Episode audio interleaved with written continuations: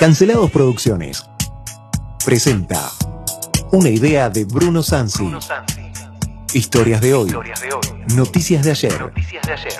Magazine Cultural Informativo. Todos los sábados desde las 5 menos cuarto a las 6 de la tarde.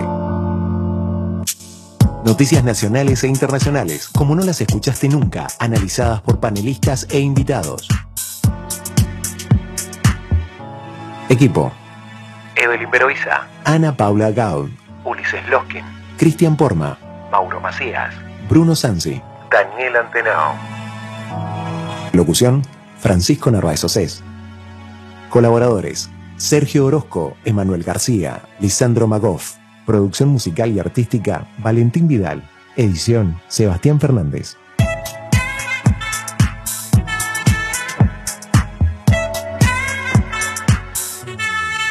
Muy buenas tardes a todos, bienvenidos a Historias de hoy, Noticias de ayer. Quien les habla, Francisco Pancho Océs. Junto a mí se encuentran Bruno Sanzi, Ana Paula Gau y Sergio Orozco. Hoy es un día muy especial para todos y vamos a comenzar a dar saludos a todos los trabajadores, en especial a los taxistas, camioneros, empleados de comercio, trabajadores de la salud, docentes, auxiliares, a los porteros, a la policía, bomberos, gendarmes, obreros de la construcción y trabajadores rurales, a todos los trabajadores en su día. Disfrútenlo, tengan todos un muy feliz día y un abrazo de parte de Historias de hoy, Noticias de ayer. Comenzamos nuestro programa y tengo que hacer un anuncio especial para todos tiene que ver con... Este es un anuncio internacional. Un integrante más de nuestro programa que está participando como colaborador, pero ahora pasa a formar parte de nuestro staff. Hablamos de Joan Garrido, él es de Vigo, España, y hace colaboraciones con nosotros. Comienza a formar parte estable. Sí, porque la verdad que agradecemos muchísimo su participación en los programas anteriores y le gustó tanto que, bueno, aceptó acompañarnos todos los sábados y eso es espectacular. Porque, bueno, le contamos a la gente que también nos escuchan en formato podcast y en vivo en España y en otros países. Estados Unidos, Alemania, Holanda, Israel, un 6-7% en Brasil, obviamente en Argentina, en Colombia, en Colombia y en Estados Unidos. Estamos muy muy contentos por el retorno que tiene el programa en formato podcast, que lo pueden encontrar en Spotify, Historias de hoy, Noticias de ayer. Vamos a enviar saludos a Francisco Paco Arzán y a Jorge, el chino de Trabunche, a Franco Ibáñez y a su familia en Cepaucal, a toda la gente de la cordillera, en especial a todo Trevelin, al chino de fútbol de los jueves que juega con Bruno, y nada, un saludo especial a mi abuela que nos está escuchando desde Esquel, un abrazo y un cariño enorme. Espectacular. ¿Qué programa que tenemos hoy? ¿Empezamos con las noticias, Pancho?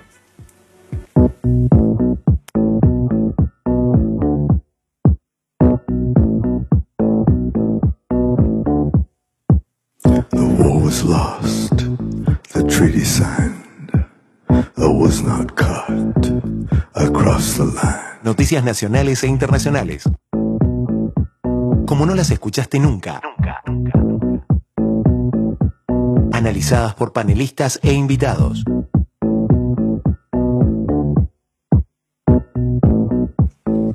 Comenzamos con noticias internacionales y ahora, Bruno, ¿qué está sucediendo en Cuba? Mira, el resto de las noticias te las contamos después, pero te contamos que en Cuba Raúl Castro acaba de salir del poder, por lo menos del poder formar en lo que se refiere al Partido Comunista. Vamos a entrar en una conversación muy interesante con un colega nuestro en París que se llama Jacobo Machover.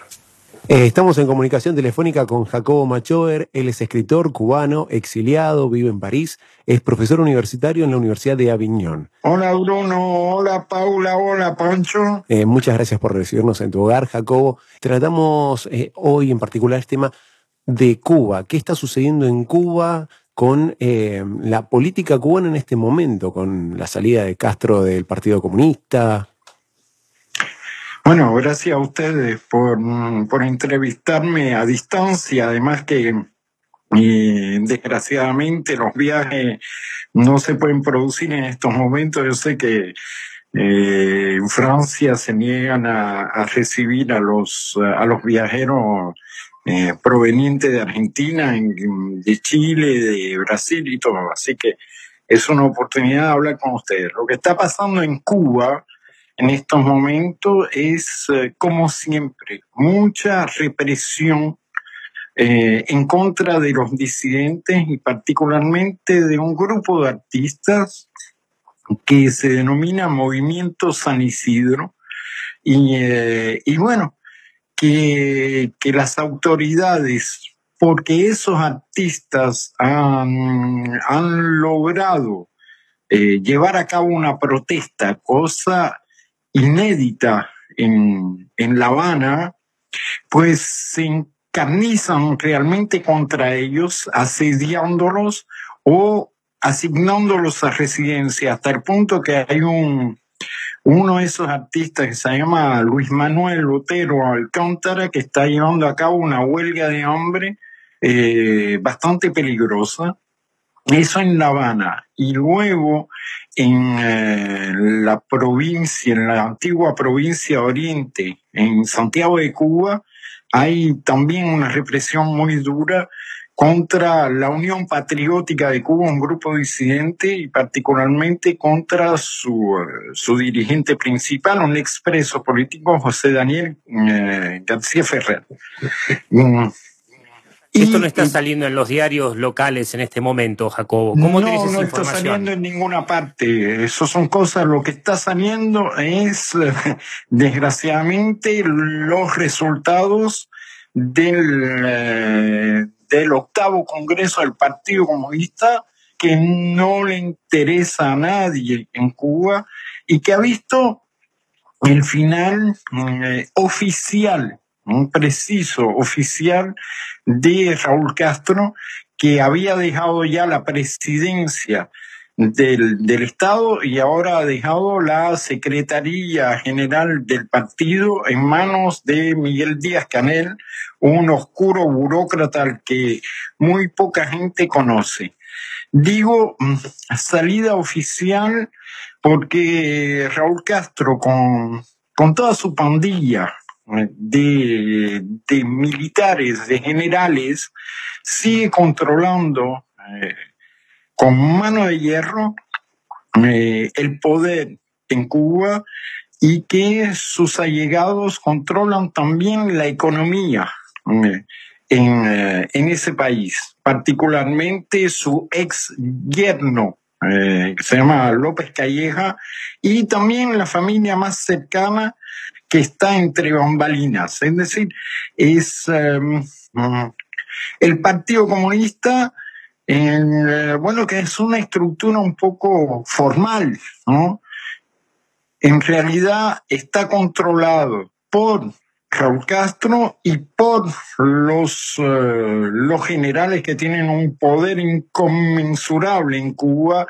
Algunos han llevado a cabo lo que se llaman misiones internacionalistas, es decir, que, que han llevado guerras en Angola, en Etiopía y, eh, y también movimientos armados en América Latina y que ahora tienen eh, una edad muy avanzada.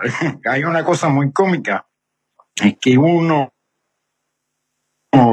de esos generales eh, que era ministro de las Fuerzas Armadas Revolucionarias del MINFAR, que tenía 80 años, que tiene 80 años, le dejó el lugar a uno mucho más joven que él, que tiene 78 años. Eso es la renovación, eh, la renovación eh, castrista. Es una sociedad mm, eh, completamente inmovilizada desde hace 62 años por los hermanos Castro. Primero Fidel con la ayuda de Raúl, luego Raúl solo. Esa revolución ha llevado al inmovilismo total y absoluto. ¿no? No ha sido un movimiento ni nada a partir de principios de los años 60, eh, se ha trancado eh, realmente. Y bueno, eh, mucha gente joven quiere ahora una evolución, particularmente los artistas y muchos, eh, muchos grupos de, de rap dentro de esos artistas. Por ejemplo, hay un, un grupo que ha sacado una canción que se llama Patria y Vida contra el eslogan oficial que es patria o muerte, venceremos. Y contra toda esa gente, el poder puede poco, eh, y además eh, mm, esos jóvenes están muy en contacto con, con el exilio, con la disidencia histórica eh, en el exterior, igual mm, hay alguna esperanza para acabar un día que no veo muy cercano con el Partido Comunista y con los hermanos Castro. Entonces, por lo que nos estás contando, Jacobo, más allá de la salida del poder eh, nominal, o por lo menos de la dirección del Partido Comunista Cubano, de Raúl Castro, y quedando Díaz Canel, muy poco parece cambiar. Pero, por otro lado, está recrudeciendo todo lo que es la represión hacia la gente que se está manifestando a través de las redes sociales y con la música. Es interesantísimo que los raperos justamente sean los que estén llevando una contracultura, digamos, de la revolución en este sentido. Nos vamos un segundito a la pausa, si nos esperás un poco, continuamos conversando y estamos junto con vos en las próximas secciones. Historias de hoy, noticias de ayer. Maten al mensajero. No tiene entidad, no está, ni muerto ni vivo, está desaparecido. Probablemente se suicidó y unos días más tarde no sugirió. No, no, no. Felices Pascuas. No, no, no. Dexter. La casa está en orden. Bad information. Bad information. Bad News. La píldora roja.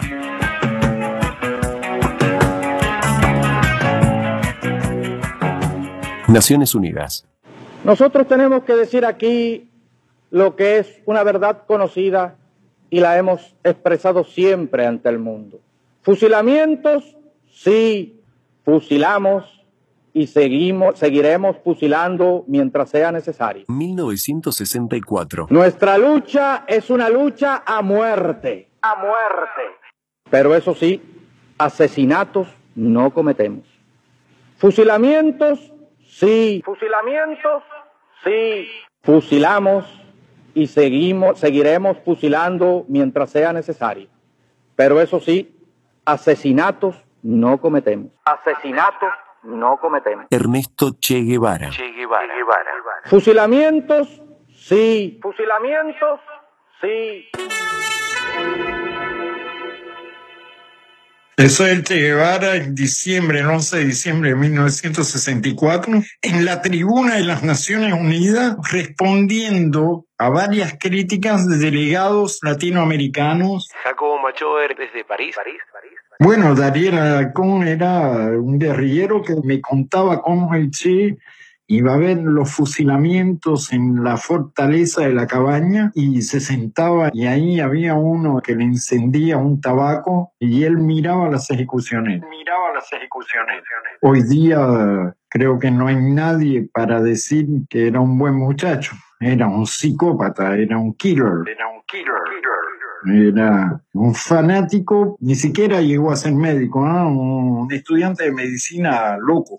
¿no? Alocado por completo. Historias de hoy, noticias de ayer. Para poner en contexto un poco, Jacobo Machover es un exiliado cubano, eh, se fue de Cuba a los nueve años y es escritor de La cara oculta del Che Guevara, un libro, una publicación que no ha llegado a la Argentina, por diferentes motivos, quizás por miedo, temor de la editorial. Acá en la Argentina lo tenemos como un, quizás eh, se nos enseña al Che Guevara como una figura eh, de la revolución, como alguien, un ejemplo a seguir, pero no conocemos realmente mm, lo que ha sucedido en Cuba. Sí, pasa que el Che Guevara, en realidad, eh, que es de origen argentino, se unió en un momento a la revolución cubana, eh, se unió a los hermanos Castro, los conoció en México, y cuando comenzó esa revolución, eh, que se caracterizó básicamente por algunas escaramuzas militares, en los cuales después justamente los barbudos, estos que se escondían en la Sierra Maestra, toman el poder, eh, ni siquiera eran, y esto es importante que la gente lo sepa, ni siquiera eran comunistas, ni socialistas, ni nada por el estilo. De hecho, una de las reuniones previas al desbanco, Fidel Castro la había hecho con la gente de la CIA.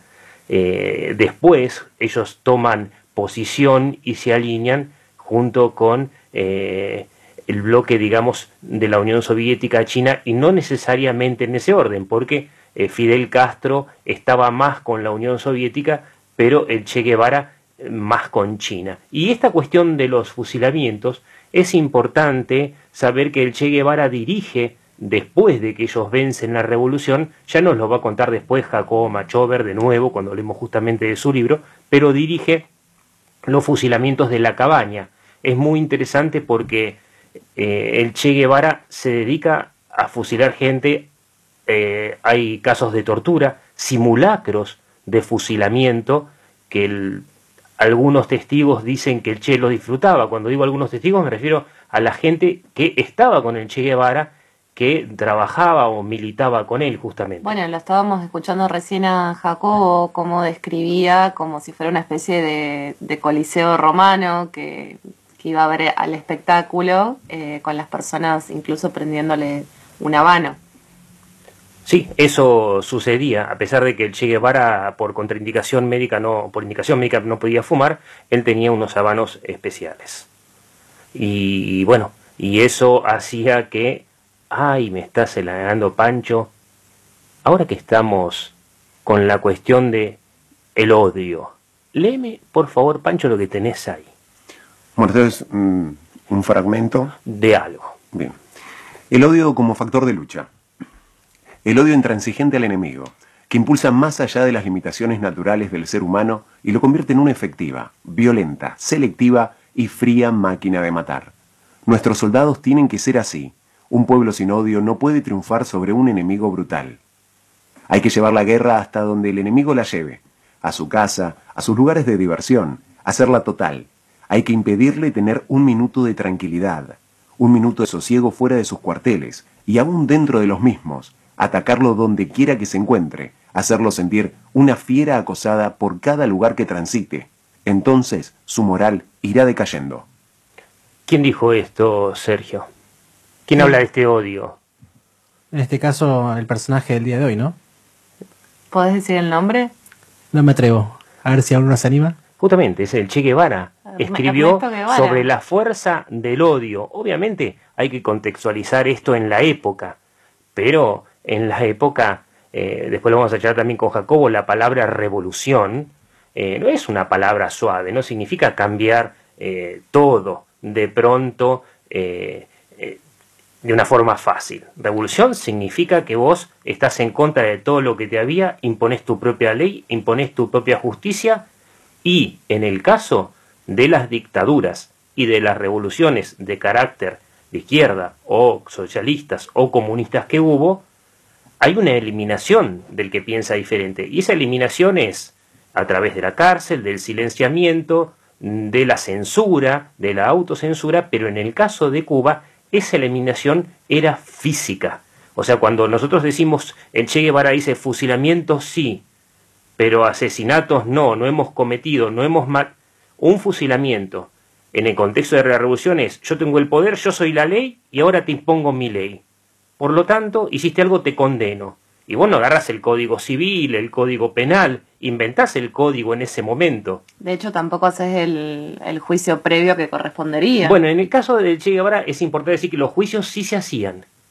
Y eh, vos tenías la posibilidad del juicio y el tribunal de apelación por si vos no estabas de acuerdo, por lo menos mientras fueron los fusilamientos de la cabaña, y el juicio normalmente solía durar entre 20 minutos y media hora, ¿sí? O sea, no era un juicio como nosotros conocemos, que dura día y otro día. Entre 20 minutos y media hora, mucho tiempo de defenderte no tenías. Y la apelación, el tribunal de apelación, era el mismo Che Guevara en persona. O sea, apelabas contra la persona que te había sentenciado y que vos no estabas de acuerdo. Exacto. Y el Che Guevara nunca dio un perdón en todo su paso por la cabaña. Y la apelación duraba cinco minutos. O sea que vos tenías la posibilidad de apelar, pero en realidad era una formalidad, no iba a cambiar mucho no iba a cambiar tu destino, en primera instancia. Y una cosa importante también, eh, vos en algún momento me habías dicho, Ana Paula, del tema de el Che Guevara, la homosexualidad, toda esa cuestión.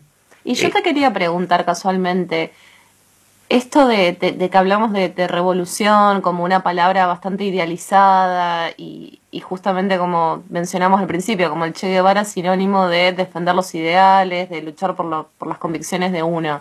No tiene esa, esa connotación tan positiva como solemos ver, sino que revolución, como con todo lo que vos contabas, implica muerte, implica una guerra Pasa que esa si se muerte, quiere. esa muerte está justificada, porque el tipo Claro. piensa como yo, yo estoy a favor de la humanidad, yo soy humanitario, entonces si él hace algo que no me gusta, lo mato. Claro, y yo te quería preguntar, ¿quiénes eran esos fusilados? ¿A quiénes se perseguía? Mira, eh, originalmente, normalmente, eran a los que tenían, primero, en primer lugar, esto lo va a explicar Jacobo en otro momento, eran a los militares que estaban con Fulgencio Batista. Que Ah. Fulgencio Batista es importante decir que nosotros lo tenemos muy desdibujado, era una persona bastante culta, admirada por la izquierda latinoamericana.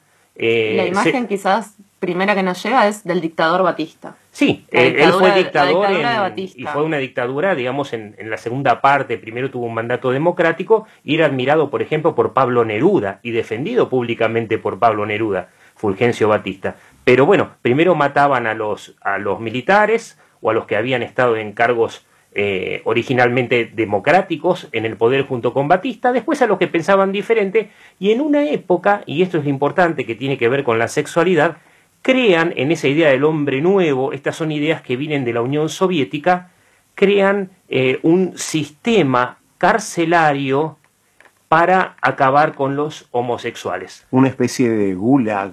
No, no, dirán directamente eh, campos de concentración militarizados. Esto se llamaban UMAP.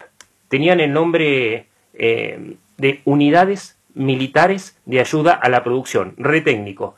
Y en muchas de las UMAP estaba un cartel que decía el trabajo os hará hombres. Una Eh, clara referencia a, a lo que significó Auschwitz. En, eh, en realidad no, porque sí, pero no. Porque Auschwitz decía, El el, trabajo te hace libre, libre. exactamente. Pero acá el trabajo te hace hombres es de los campos de concentración de la Unión Soviética. Vos pensás que en la Unión Soviética, antes de lo que fue la Revolución de Octubre de 1917, había cinco campos de trabajo, eh, que eran de los zares. Y para cuando muere Lenin había 117 campos de concentración, lo que se llamó justamente el Gulag o el archipiélago Gulag. Los cubanos toman esto de los soviéticos y consideran que los homosexualidades deben ser enderezados, les aplican electroshock, los hacen convertirse en soldados, los torturan, algunos los matan en esas torturas, no son tantos, pero los recluyen a vivir, eh, digamos, en la sociedad como parias. De hecho, la palabra que usa el gobierno cubano se llama lacra social. Es como si fuera una enfermedad y a través de la tortura y los castigos físicos sería la medicina que se aplica para curarte. Exactamente, te hacías hombre. Qué Y es- paradójico, ¿no? Sí. Que justamente sea, bueno, hemos hablado en varias ocasiones del símbolo de- del Che Guevara justamente en universidades públicas, en cantidad de, de remeras y, y como símbolo en, en- en las marchas, ¿no? De, Sí, del eh, bueno, pero, gay. pero el Che Guevara los homosexuales, homosexuales los mandaba en campos de concentración. Y no te estoy diciendo esto porque me lo contaron simplemente, sino que esos viajes que nosotros solíamos hacer y que ahora la pandemia no nos lo permite, un viaje académico que hicimos en el año 2009, que fuimos justamente con un grupo de siete personas y una traductora a un, digo traductora porque íbamos a Polonia originalmente, y era la sobrina de un, de un condenado a los campos de concentración. En este caso eh, no era judío, sino era un polaco de la resistencia llamado Janusz Franki. En el 2009 eh, yo había leído el texto de Jacobo Machover, La cara oculta del Che, y muchas cosas no me cerraban porque era durísimo con el Che Guevara. Entonces trato de buscarlo para ir a preguntarle. Eso es lo que nosotros hacemos cuando viajamos, entrevistas para nuestros estudiantes. Eh, pa- para que Para nuestros- recopilar toda la información posible. Exactamente, y de una forma más o menos objetiva. Entonces yo no iba a ponerme a enseñar con un libro que yo no supiera si las fuentes eran verdaderas o no, como suele suceder casi siempre. Entonces me contacto con un señor por internet que se llama David Lago González, un poeta cubano homosexual, exiliado de Cuba, que sufrió terribles torturas y vejaciones por el sistema cubano hasta que consiguió emigrar a España. Y él era conocido de Jacobo Machover, nos contactamos, terminamos primero encontrándonos en París en octubre del año 2009 y después, eh, hacia el fin de mes, cuando nosotros habíamos terminado nuestro viaje, lo entrevistamos en Madrid. Así que tenemos una entrevista que fue absolutamente inédita. Yo nunca la, la pasé en, en, las salas de, aula y todo eso porque era durísima, durísima. Eh, David eh, Lago González ya falleció. No sé exactamente de qué enfermedad, a los tres años que lo entrevistamos, y él como despedida nos dejó esa entrevista donde cuenta que él se incorpora en Cuba y no lo dejan irse en la época, no sé si vieron la película Cara Cortada.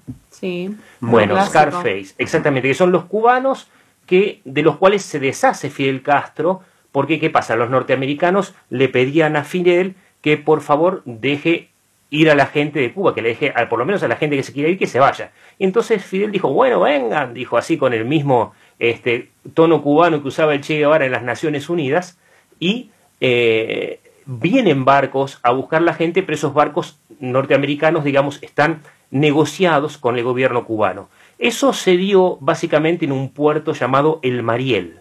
Uh -huh. Entonces a la generación que se fue a través del Mariel se le llamó los Marielitos. Y cuando los norteamericanos dijeron, bueno, vamos a buscar a la gente, muchos que se habían escapado de Cuba y van a buscar a sus parientes, el, el Fidel les impone varias condiciones, en, entre ellas llevarse varios cubanos eh, diferentes por cada uno de lo que de lo que ellos venían a buscar. Entonces, si vos ibas a buscar a tu, tu amigo en una lancha o a tu pariente, te, tenías que llevar tres más, por ejemplo. Pero esos tres más no los elegías vos, los elegía Fidel. Entonces lo que hizo fue vació las cárceles, vació los manicomios eh, y abrió una inscripción, un censo, para que la gente se anote como voluntario para irse y se llamó lacra social.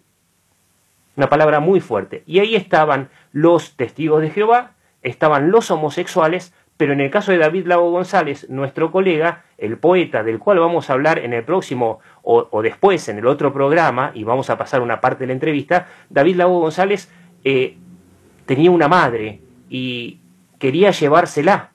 Y cuando se va a inscribir eh, como lacra social para poder irse, un militar la agarra a la mamá y le dice, pero señora, dice, si usted no es lacra, lacra, social, porque él quería llevarse a la mamá que también estaba sufriendo el régimen, mm. pero la mamá no era delincuente ni nada. Dijo, señora, no le creo que su hijo sea lacra social porque usted es una mujer decente.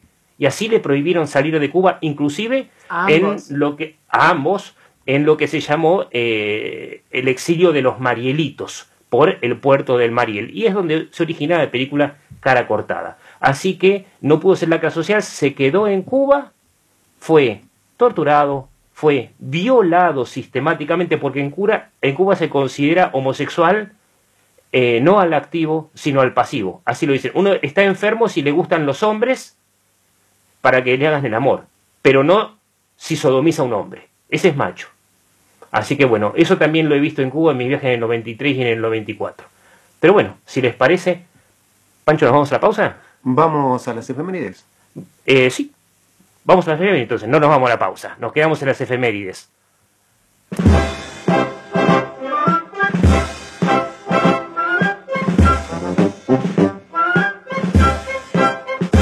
Historias de hoy, noticias de ayer.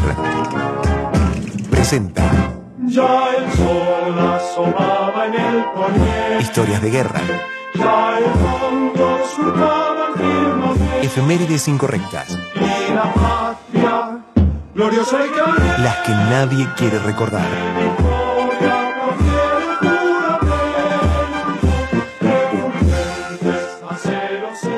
Primero de mayo de 1886. Día Internacional del Trabajador. Ana, ¿nos puedes contar un poquito de esta fecha tan importante? Sí, Sergio, cómo no. El primero de mayo de 1886 es una fecha importante porque se recuerda homenajeando a quienes en Chicago, en Estados Unidos, hicieron una huelga para exigir el cumplimiento que por ley establecía la jornada laboral de ocho horas, que obviamente no se cumplía.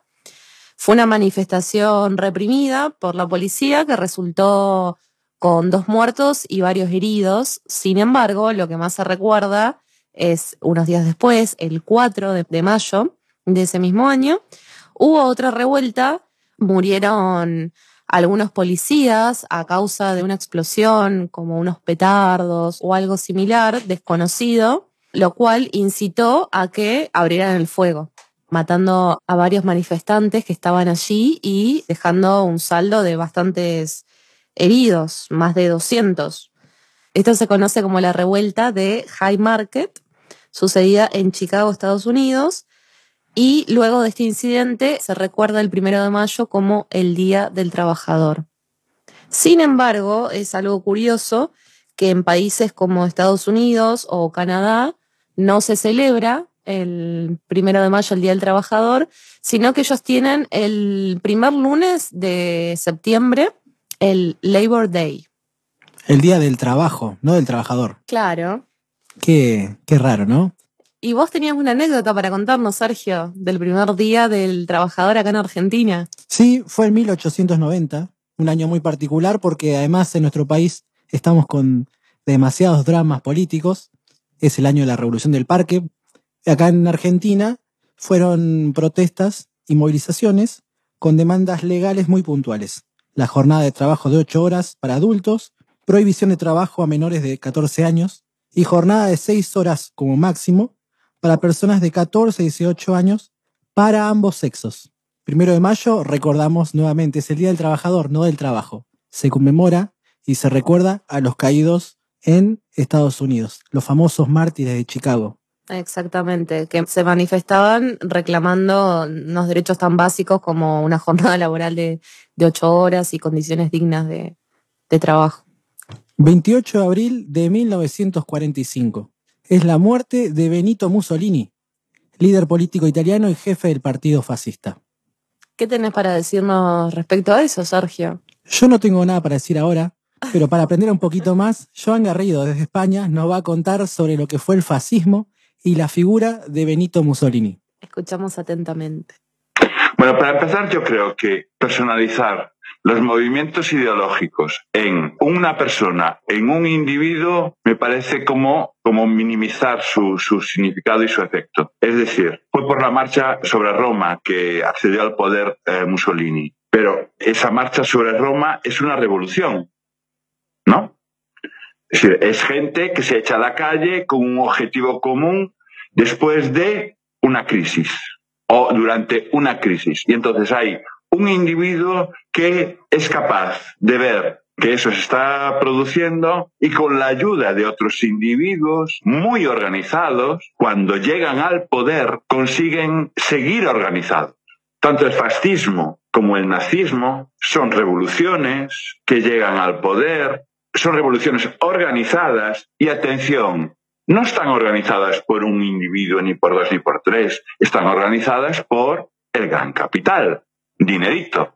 Como decía el autor del mundo de ayer, el gran escritor austríaco Stefan Zweig, describe la ascensión al nazismo. Y hay un capítulo que lo dedica a explicar quién paga los uniformes de las SS. Los nazis llegan al poder con esa parafernalia, todos uniformados, impolutos, raza aria, pero para que ese loco, ese grupo de locos llegase al poder, hubo quien estuvo soltando dinero a mansalva, hubo quien estuvo organizándolos, y no fue precisamente ni Hitler ni sus secuaces, fue el dinero del capital de los grandes industriales de Alemania, que estaban viendo como la amenaza del comunismo y la lucha obrera, la revolución, que estaba organizada en cuanto a revolución, pero desorganizada para tomar el poder.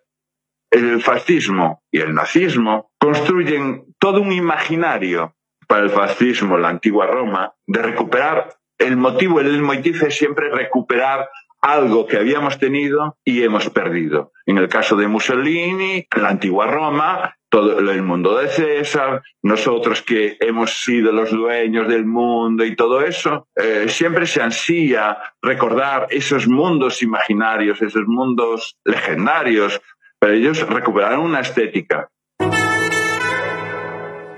30 de abril de 1902. El plebiscito del Valle, 16 de octubre. ¿Nos podés contar algo, Bruno? Sí, es lo que justamente generó el feriado del día de ayer, ¿no? Es En teoría, lo que pasó, teníamos un conflicto de límites con Chile, porque en aquel momento no sabía si eh, era el origen de los ríos o las altas cumbres lo que dividía los países. Entonces, pedimos la intervención de un juez, alguien que dirima estas cuestiones, que en ese momento era Inglaterra. Entonces, el representante de la corona británica, ya en realidad es importante decir, es una mala información, o por lo menos una información no muy simpática a la gente de Trevelin, porque les contamos que cuando va el representante y lo reciben los galeses, justamente se festeja el hecho de la existencia de un plebiscito, en las cuales, en teoría, los galeses eligen ser argentinos. Y digo en teoría porque, en base a las investigaciones que hubo y que están muy bien documentadas, no existió tal plebiscito. Existió sí una manifestación de apoyo, que en teoría era una carta firmada por algunos de los hombres, los jefes de familia de las colonias, en la cual, por ejemplo, las mujeres no participaron y que teóricamente se le envía en apoyo al Estado argentino porque esta gente de Trevelin, bajo la promesa de que los terrenos que ocupaban iban a ser cedidos por el Estado Nacional en aquella época, preferían ser argentinos que chilenos. Los chilenos no le aseguraban eso. Eso no quiere decir que no hubiera un sentido patriótico por parte de estos colonos galeses que estaban entre Bering, pero sí, por lo menos, sirve para pensar que era una urgencia y una conveniencia necesaria. De hecho, cuando los galeses son llamados por el Ejército Nacional a diferentes acciones militares o quieren ser enrolados, estamos hablando de la época de Roca, en la época de Avellaneda, de Sarmiento, la primera reacción que tienen es justamente negarse. Entonces algunos historiadores, Jorge Fiori me parece, entre ellos un excelente historiador, dice que se podría hablar de un plebiscito en el sentido de una consulta y que ellos decían que sí. Pero en realidad cuando uno revisa los documentos, no solamente no existe la nota, probablemente sí exista, pero a rigor de ciencia no sería un plebiscito, sería como una carta de intención. Y lo que sí demuestran las investigaciones era que la decisión por parte de la corona británica es previa al plebiscito, porque solamente la visita a la región era un requisito formal. Y cuánta polémica en una fecha que recordamos acá en la provincia, ¿no? Sí, pasa que la polémica no está instalada justamente porque a veces revisar la historia es incómoda. 30 de abril de 1902. Plebiscito del Valle 16 de octubre. Historias de hoy, noticias de ayer. Go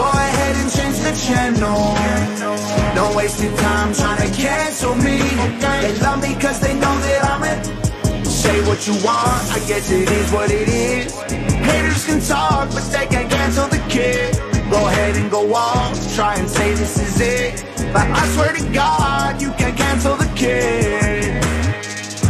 Cancelados de la historia. El otro lado de los personajes. Cancelados y cancelables. El lado B de los protagonistas. Documentos secretos que van saliendo a la luz. Estábamos escuchando el rap de Tom McDonald, Cancelados. Y en esta sección hablamos de aquellas cosas que están canceladas, del lado B de los personajes. Y en este caso para hablar de la política de la cancelación, vamos a volver con Jacobo Machover, que es el autor de un libro que se publicó en el año 2008 en España, nunca se publicó en Argentina, y ahora vamos a hablar por qué con Jacobo, las peripecias que tuvo cuando intentó publicar su libro La cara oculta del Che. Jacobo, contanos qué te pasó en el contexto de la publicación de tu libro allá en París y en España?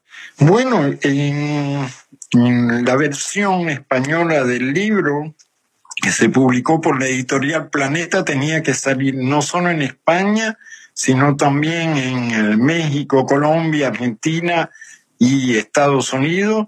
Y eso se canceló, solo hubo una salida en España. Mi propio editor dentro del Planeta me dijo, en la casa hay miedo, miedo para sacar ese libro. De todas formas, tuvo bastante repercusión, yo no me quejo ni nada de eso. Más tarde habrá reediciones, no lo dudo. Y en Francia pues tuvo bastante éxito y hubo muchas traducciones y sobre todo eso se extendió por el mundo entero. Es simplemente la verdad sobre ese personaje. Hice el libro eh, sobre todo a partir de citas de él, ¿no? que yo me conocía de memoria. Y otros problemas, bueno, evidentemente que hubo amenazas, que hubo insultos, que todavía los hay todavía los hay por internet o, eh, por cualquier parte, y todavía en la televisión francesa o en otras televisiones se hacen debates sobre el Che Guevara y siempre hay que enfrentarse a algún admirador. En ese libro del Che, solo para contextualizarle a la gente, no solamente te basaste en los testimonios mismos del Che, y en documentos cubanos, sino que también entrevistaste a Benigno. Bueno, Daniel Alarcón era un guerrillero que de repente se puso a hablar. Me tenía mucha simpatía y él tenía un restaurante aquí en París y eh, un mediodía que fui a almorzar ahí a su restaurante, abandonó la cocina y todo, se me puso a hablar y dije a Benigno, oye, ¿tú me puedes repetir eso ante una grabadora? Me dijo, sí, cómo no y me empezó a dar testimonios de, sobre las ejecuciones y sobre muchas cosas más. Y a partir de allí, pues empecé a elaborar el libro, pero también con muchos más testimonios de gente que había sobrevivido a intentos eh, simulacros de fusilamiento del Che Guevara, otros que que habían sobrevivido a los fusilamientos de la cabaña, en fin, una, una cantidad de testimonios bastante impresionante. Como menciona usted que nada, de estos fusilamientos que ejecutaba personas civiles, disidentes con el comunismo, disidentes con el régimen en Cuba, lo hacía también a sus camaradas que por ahí les temblaba el pulso frente a asesinar a alguien inocente? Mm, bueno, el, castrismo empezó por fusilar a antiguos militares del gobierno de Batista que no habían cometido crímenes o que no habían sido convictos de haber cometido crímenes. Los juicios en Cuba duraban por lo general media hora, ¿no? Muchas veces menos uno de los primeros grandes crímenes de masa no fue cometido por el Che Guevara, fue cometido por Raúl Castro en Santiago de Cuba.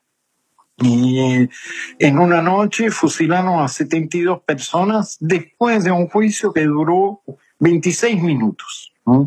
26 minutos y fueron condenados a muerte. Eran militares de un cuartel que no habían participado en, crímenes, ni en masacres, ni nada de eso, pero bueno, la propaganda castrista hacía que hubiera 20.000 muertos causados por Batista. Nunca hubo 20.000 muertos, hubo como máximo mil y pico de muertos de los dos lados, ¿no? Pero se decía 20.000 muertos para acrecentar eso. Eso al principio fue contra los militares eh, del ejército de Cuba y después contra los propios compañeros de Fidel Castro, que se alejaban del comunismo, que se alejaban de la revolución. Y después contra cualquiera, contra jóvenes que no tenían nada que ver con la revolución, que simplemente se querían ir del país. Uno de los últimos eh, tres muchachos ¿no? que fueron fusilados durante la primavera negra de 2003 habían secuestrado una lancha que hacía un viajecito entre las dos orillas de la bahía de La Habana y habían querido secuestrar la lancha para irse a Estados Unidos. Pues para hacer un ejemplo, pues Fidel Castro le hizo un juicio público ante las cámaras de uno de sus admiradores, Oliver Stone, el el cineasta americano, y los condenó a muerte ahí mismo. ¿Revolución cubana o dictadura? Ni una cosa ni la otra. Creo que el término revolución, yo lo descarto. De todas formas, no me gusta el término revolución, un término que se ha vuelto místico así. Dictadura es un término demasiado débil mm. para Cuba. ¿no? dictadura, por ejemplo, unas dictaduras que ha habido en América Latina, particularmente en el cono sur. La dictadura argentina ha sido terrible, pero una dictadura como la chilena, una dictadura como la uruguaya, una dictadura como la brasileña, ¿no? Eran dictablandas al lado de lo que pasa en Cuba.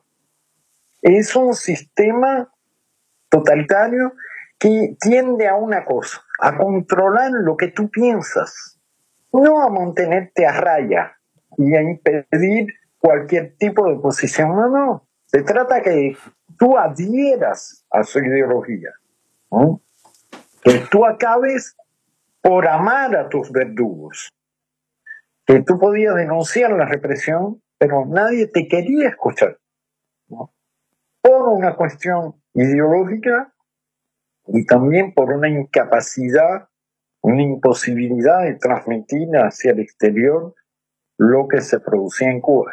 Pero en los regímenes comunistas incluso la gente que sabe que, o que sabía no quería decir ¿ah? lo que pasaba en la Unión Soviética, el Gulag, a partir del año 1918 la gente no lo quería ver, el Laogai en China la gente no lo quería ver y seguía contando maravillas de esos infiernos.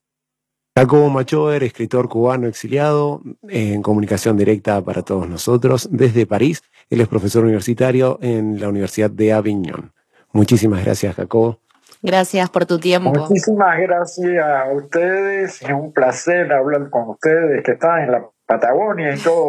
Para mí sería un sueño ir ahí. Un placer. Cuídense. Jacobo. Usted también, muchas gracias. Placer Hasta luego. Nos vemos, que ande Hasta bien. pronto. Chao.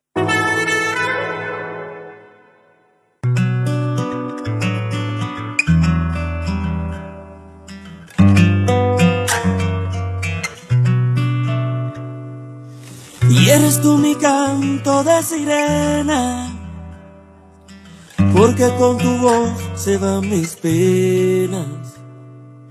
Y este sentimiento ya es tan viejo, tú me dueles tanto aunque estés lejos. Hoy yo te gusta caminar por mis solares, para demostrarte de que sirven tus ideales. Somos humanos aunque no pensemos iguales. No nos tratemos ni dañemos como animales. Esta es mi forma de decírtelo. Llora mi pueblo y siento yo su voz. Tú 5-9, yo doble 2, 60 años, trancada al dominó. Ah, bombo y platillo a los 500 de La Habana. Mientras en casa las cazuelas ya no tienen jama. Que celebramos si la gente anda deprisa. Cambiando Che Guevara, llama al tipo la divisa. Todo ha cambiado, no es lo mismo. Entre tú y yo hay un abismo. Publicidad, un paraíso, un varadero. Mientras las madres lloran por sus hijos que se fueron. Tu 5 9 doble dos. Ya se acabó. 60 años, trancada el dominó. Mira.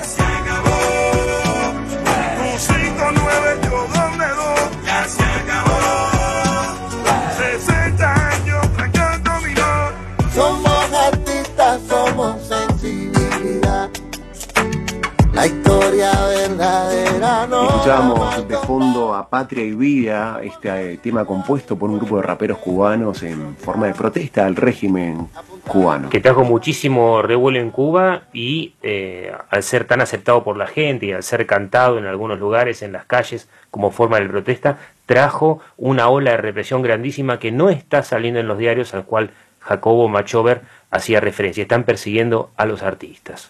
Así es, así como se perseguía cualquiera que pensara diferente, incluso algo que nos cuesta digerir un poco con esta píldora que trajimos hoy, que el Che no podía soportar a la homosexualidad, de hecho la consideraba contraria a su ideal de, de hombre nuevo, ese arquetipo de varón que debía alzarse sobre los poderes establecidos y sobre cualquier forma de dominio.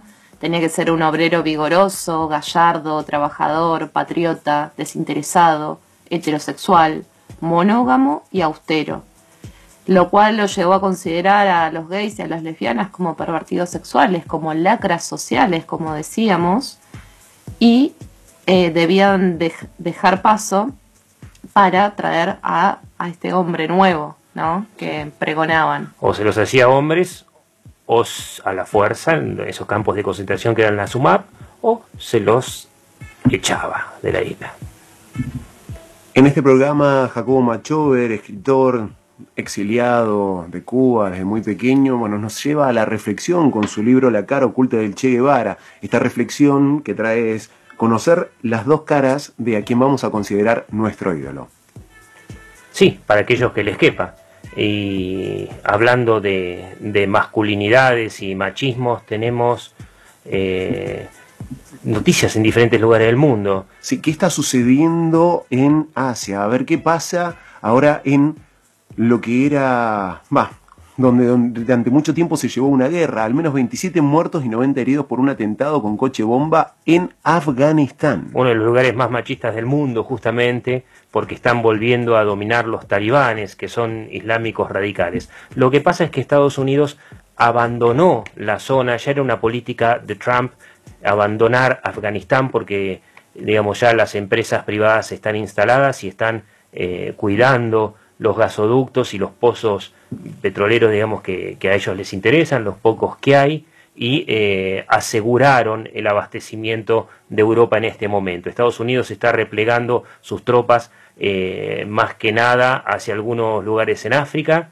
está preocupándose por el Atlántico Sur, cual, tal cual nosotros habíamos visto en esa confrontación con China. Es importante decir que creo que en no, 20, el 3 perdón, de noviembre del año pasado, Ecuador, Perú, Chile y Colombia firmaron un acuerdo justamente con los norteamericanos o propiciado por ellos para evitar la pesca de los poteros chinos, tal cual está empezando a pasar acá en las costas patagónicas, tal como lo habíamos adelantado. Pero sacar a las tropas de Afganistán eh, significa un problema social muy grande, porque los norteamericanos hicieron que los afganos rebeldes confíen en ellos y ahora los dejaron solos. Yo les recomiendo muchísimo una serie que se encuentra en diferentes lugares que se llama Homeland, eh, ¿Cómo se escribe? Homeland, Homeland, eh, que significa seguridad interior o departamento de seguridad interior. Eh, actúa esta chica que actuaba en Claire Danes, Claire Danes se llama, que actuó en una de las películas de Terminator. Y bueno, la retirada de las tropas norteamericanas significa algo que nosotros vamos a tratar en otro programa, que es la nueva reacomodación geopolítica y económica mundial, que tiene que ver con el discurso de Biden y todas estas cuestiones. Pero lo vamos a dejar para el programa que viene, porque estamos notando eh, que merece por lo menos más de 10 minutos de conversación. Y continuamos en Asia, pero ahora vamos hacia China. En China, el Me Too llega allí con Zhou Xianxuan, es una mujer que se ha convertido en su ícono. Esta joven denunció en 2018 que había sido víctima de acoso sexual por parte de un famoso presentador de la televisión china. Y esta semana se ha celebrado el juicio a él. Así es, esta mujer, más conocida como Xianxi, eh, denunció a su empleador, empleador perdón, en ese momento eh, quien era un presentador muy famoso y muy importante de una cadena grande de, televisión. Ella trabajaba como pasante y denuncia que sufrió eh, acoso. Eh, el movimiento Me Too, que se originó en, Estados Unidos, finalmente llegó a China, que es quizás uno de los países con, con mayores casos de, de, violencia y con mayor invisibilización de, de, estas problemáticas. Hay mucho rechazo a todo lo que es eh, los movimientos feministas. En Sobre China. todo con, con, el caso de, de, las denuncias, se intenta silenciar a las víctimas, eh, hay bastantes medidas de, denuncia contra ellas para, por ensuciar el honor de, estos eh, presuntos acosadores. Entonces es algo que no llega nunca a un a concluir, por eso quizás es, tan emblemático este caso, porque como bien decía Cianci, incluso si no ganamos de manera legal deberíamos verlo como una especie de victoria, esto de, de llegar a, al juicio, ya que también las leyes sobre las conductas sexuales inapropiadas en entornos laborales no está muy clara en China porque no hay una legislación clara y certera de qué es un acoso, cuáles son las conductas inapropiadas. Entonces, este caso va a ser un leading case porque va a generar un antecedente importante. Sí, lo más probable que suceda con esta denuncia, por lo que eh, nosotros podemos analizar algunas cuestiones de la legislación china, es que la denunciante que denunció, denunció un manoseo por parte de un artista famoso propagandista del régimen chino, que de no solamente en la nada, sino que ella probablemente quede en la calle, porque cuando no se pueden demostrar esas cosas, por lo menos en China, ahora se viene un juicio terrible por parte de su supuesto acosador, ¿no? que es una persona famosa con bastante poder, eh, lo cual, digamos, eh, provoca una inquietud dentro de las redes sociales chinas que recordemos están prohibidas. China también es una dictadura, esto es importante saber, y es muy, muy interesante esta cuestión porque por un lado eh, le piden a la dictadura una reforma cosmética, pero al mismo tiempo todos los derechos humanos que están siendo violados y todo, digamos, no, es, no forman parte de ese movimiento. Porque la cuestión del acoso es una, y, pero ¿qué pasa con todas las mujeres que están presas en cárceles o en campos de concentración, por ejemplo, de la etnia igur? ¿No? Eso es una cosa que una cosa tapa la otra. En, realidad terminamos, me parece, desde el occidente siendo totalmente funcionales a esto, pensando en China como un país y no como una dictadura. No es casual que esta noticia aparezca en un diario, si se quiere, crítico al régimen chino. Aparece esta noticia en Hong Kong, que es un lugar muy importante en, esa, en ese espacio, en esa región, porque se están dando muchos movimientos con carácter independentista era una antigua colonia británica y en el cual muchos trabajadores, incluso con sindicatos, agrupaciones contrarias a las políticas del gobierno, se han manifestado y bueno, esta noticia se hizo visible en Occidente por este motivo. Sí, y es importante decir que las redes sociales en China, excepto Weibo, eh, me pasó a mí cuando estuve en China, yo no podía mandar ni siquiera un mensaje de WhatsApp y ni ver un, un, diario argentino porque simplemente no te permite el acceso. Estás completamente aislado del mundo. A veces hay algunos quiebres en la seguridad y a veces seguramente también están propiciados por los occidentales. Pero bueno, siempre es muy sospechoso todo lo que pasa en el WhatsApp, Facebook, ¿qué otra cosa más está prohibida o censurada ahí? Creo que Twitter también. Google. Este, Google sí, completamente. No está Wikipedia, por ejemplo, está prohibida la Wikipedia porque como en Wikipedia pueden escribir diferentes personas, también pueden contar documentándose historias. Entonces, si vos contás algo que al régimen no le gusta, por la duda sacaron Wikipedia. O sea que la gente lo único que tiene es la posibilidad de comunicarse entre ella y de forma limitada. Porque, eh, mira, yo te puedo decir una cosa, cuando estuve en Pekín hay una cosa que me quedó requete claro. 1984, rebelión en la granja, todas las distopías que vos te puedas imaginar donde hay dictaduras son un poroto comparado con caminar en una calle de Pekín, donde hay por diosero durmiendo y todo eso, porque no es que el régimen comunista eh, acabó con todo eso, eso se ve como se ve en Nueva York, como se ve en las calles de Buenos Aires cada vez más, pobres hay en todos lados, o sea, eh, y ahí donde vos caminás tenés una cámara mirándote. Si vos querés, por ejemplo, ir en China a protestar eh, en la Plaza Tiananmen, que es donde está justamente eh, el mausoleo de Mao, de Mao Zedong, que fue el que hizo la, la revolución más conocida que trajo el comunismo a China, tenés, yo pasé para poder entrar a la plaza por dos escáneres. Y pasé rápido porque era occidental y tenía mi pasaporte y tenía privilegios.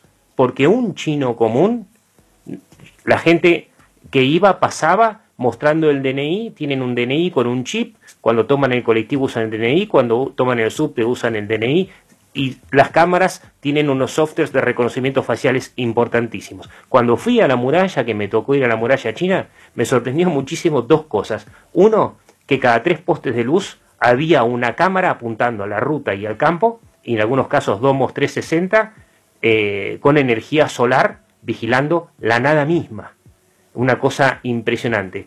Y la otra que me sorprendió, que es la otra cara de China, toda la parte de la infraestructura que tienen, estaban armando unas vías para unos trenes eh, de super velocidad que andan a 350, 400 kilómetros por hora, al mismo tiempo que la gente en la calle andaba en la motito o en la bicicleta, esa mezcla vos la ves, y le pregunto a mi conductor, de una forma poco tradicional, porque usamos un traductor simultáneo con un iPhone que tenían en China, ¿no? Él, él me hablaba en chino y me hablaba la máquina en inglés, yo le hablaba en inglés y salía mi voz femenina en China. Fue, fue muy gracioso. Era en cuotas, un diálogo No, no, en cuotas. Mal, mal. Aparte, a veces, como yo no hablo tan bien el idioma y como se ve que en aquella época el software no funcionaba tan bien como suele funcionar ahora, en un momento vi una ciudad entera, una ciudad de muchísimas hectáreas con edificios relucientes, más o menos pintada de los mismos colores, hermosa, y le pregunto, ¿qué es eso? Y me dice, es la ciudad de la ciencia.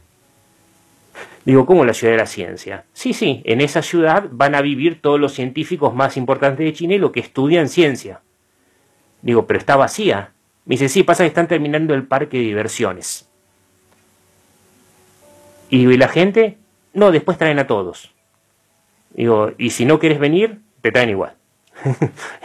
Entonces, estaba la ciudad completamente. Es rarísimo porque era. Planificación urbana, Totalmente, y estaba muy bien hecha. La verdad que los chinos, unos genios en eso y unos genios en, en que su población. yo la dieta, por ejemplo. más de una vez te he contado, vos vas a un restaurante chino y tenés un montón de fotos, obviamente tenés el pato, que es el, la comida típica china, eh, no está Evelyn ahora para hablar de las comidas, pero tenés el pato que es carísimo, ni yo lo compré porque cuesta más de 25 dólares el plato. Pero cualquier comida que vos elijas es en realidad una pequeña salsa que entra en un cucharón y te la sirven arriba de un plato de arroz o arriba de un plato de fideos. Eso es lo que comen.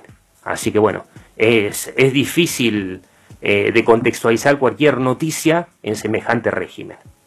Continuamos con más noticias y es necesario hablar de lo que está ocurriendo en la India con los casos de COVID.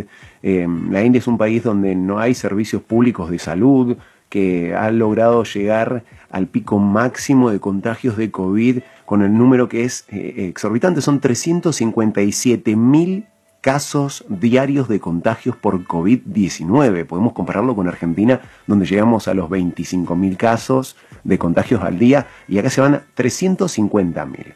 Eh, la falta de oxígeno que ocurre en los hospitales eh, para tratar a los enfermos de COVID en India se da eh, cada vez más y quedan muchos sin atender, muriendo en las filas, esperando ser atendidos en los hospitales. Bueno, recordemos que la India, eh, seguida por China, es uno de los países con más población.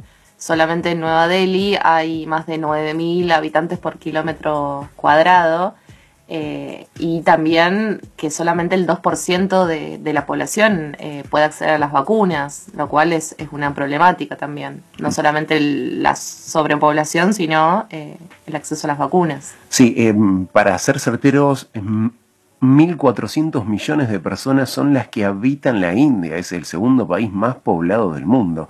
Y entre tanta cantidad de habitantes, es mucho más difícil controlar esta pandemia. No, y bajo condiciones de higiene terribles. No sé si han visto las imágenes que pasan en los noticiarios. Parece un contexto apocalíptico con inmensos lugares donde se, se incineran a los cuerpos de los fallecidos. En el río Ganges, sí. Eh, hay muchos, los crematorios no dan abasto y hacen fogones para bueno, incinerar los cuerpos contagiados por COVID. Y la gente que, asiste a, esas piras funerarias eh, sin barbijo.